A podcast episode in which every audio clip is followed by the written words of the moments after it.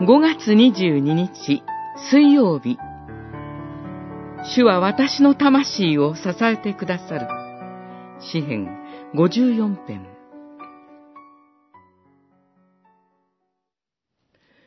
見よ神は私を助けてくださる。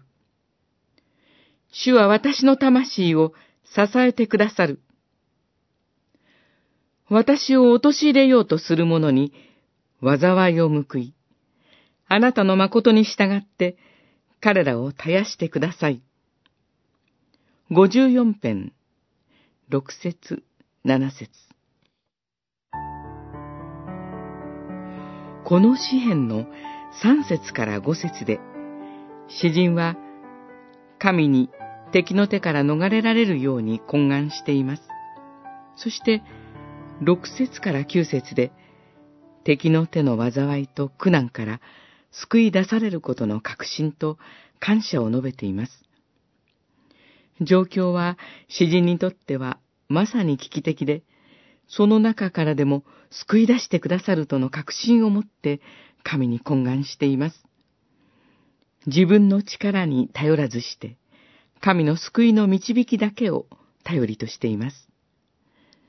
その詩人は、神が私を助けてくださること、私の魂を支えてくださることを確信を持って告白します。